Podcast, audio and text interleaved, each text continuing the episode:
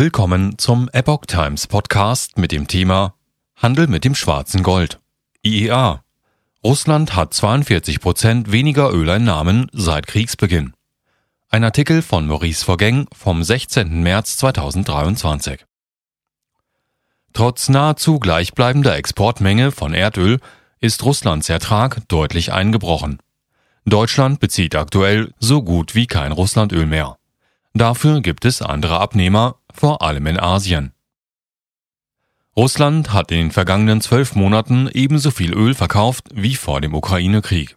Jedoch sind dessen Einnahmen aus dem Ölgeschäft aufgrund des gefallenen Preises um 42 Prozent eingebrochen.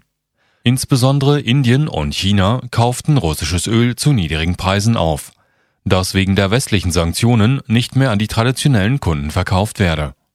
Das geht aus seinem am Mittwoch, 15. März, veröffentlichten Bericht der Internationalen Energieagentur IEA hervor.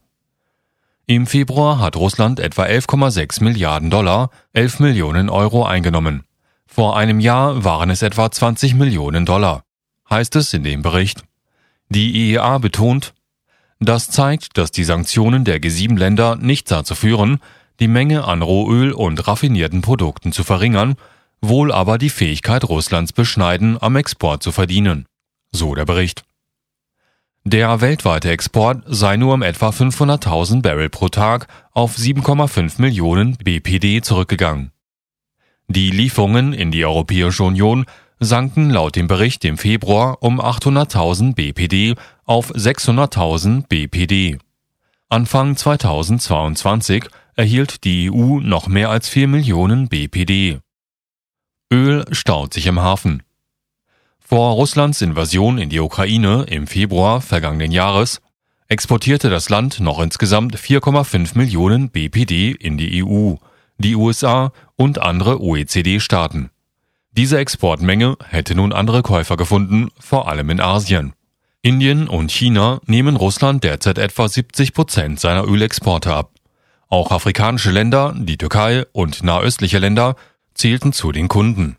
Lateinamerika hielt seine Importmenge von russischem Öl in etwa auf dem Niveau wie vor dem Ukraine-Krieg. Am Handelsdrehkreuz in den Vereinigten Arabischen Emiraten stapeln sich derzeit die russischen Erdölprodukte, berichtete G-Captain. Wir haben einen riesigen Zustrom von russischen Fässern in die Fujairah gesehen, insbesondere Ural und Napta, sagte Maha Abdelmajid, kaufmännischer Manager bei VTTI Woodshire Terminals, am Dienstag, 14. März auf einem Forum für Treibstofföl.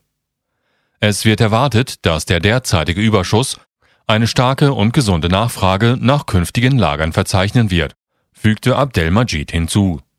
Die Gesamtspeicherkapazität bei Fujairah liegt bisher bei 11,1 Millionen Kubikmetern, basierend auf Hafenstatistiken.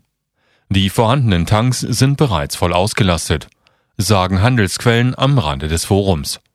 Daher plant Fujairah seine Gesamtabfertigungskapazität um etwa 18 Millionen Tonnen zu erhöhen. Moskau gab allerdings bekannt, seine Produktion aufgrund des niedrigen Ölpreises vorerst um weitere 500.000 BPD zu drosseln. Das weltweite Ölangebot dürfte die Nachfrage in der ersten Jahreshälfte aber weiterhin deutlich übersteigen. Trendwende zur Jahresmitte erwartet. Der momentane Aufbau der Vorräte wird die Spannungen auf dem Weltmarkt voraussichtlich abbauen. Vorerst. Denn der Markt könnte in der zweiten Jahreshälfte ins Defizit rutschen, da China die weltweite Ölnachfrage dann womöglich auf ein Rekordniveau treiben wird. Womöglich auf ein Rekordniveau treiben wird. Der Grund ist laut der Tagesschau das Ende der Corona-Maßnahmen in China und infolgedessen ein neues Wirtschaftswachstum. Die IEA geht davon aus, dass die weltweite Ölnachfrage bis zum Jahresende um 2 Millionen BPD auf durchschnittlich 101,9 Millionen Barrel pro Tag erhöht. Diesen Anstieg zu bewältigen wäre eine große Herausforderung, selbst wenn Russland in der Lage wäre, die Produktion wieder zu erhöhen. Russland Ölimporte nach Deutschland fast auf Null. In Deutschland kam knapp ein Jahr nach Beginn des Ukraine-Krieges der Import von Erdöl aus Russland nahezu komplett zum Erliegen. Im Januar wurden noch 3500 Tonnen Öl aus Russland importiert. Ein Rückgang von 99,9 Prozent im Vergleich zum Januar 2022. Dies teilte das Statistische Bundesamt in Wiesbaden am Montag, 13. März mit. Damals führte die Bundesrepublik 2,8 Millionen Tonnen aus Russland ein. Der Ausfall der Öllieferungen aus Russland wurde im Januar vor allem mit Lieferungen aus Norwegen 987.000 Tonnen, Großbritannien mit 959.000 Tonnen und Kasachstan 928.000 Tonnen kompensiert, wie die Statistiker weiter mitteilten. Größere Importmengen kamen demnach auch aus den USA und den Vereinigten Arabischen Emiraten. Der Preis pro Tonne Öl betrug im Januar laut Statistik 611 Euro. Im Jahresdurchschnitt 2022 lag der Preis demnach bei 686 Euro. Ein Höchstwert hatte der Preis im Juni mit 796 Euro erreicht. Im Dezember war der Preisdeckel für russisches Rohöl in Kraft getreten, auf den sich EU, die Gruppe der sieben führenden Industrienationen und Australien geeinigt hatten. Deutschland und seine Partner wollen damit die üppigen Einnahmen Moskaus aus dem Ölverkauf schmälern.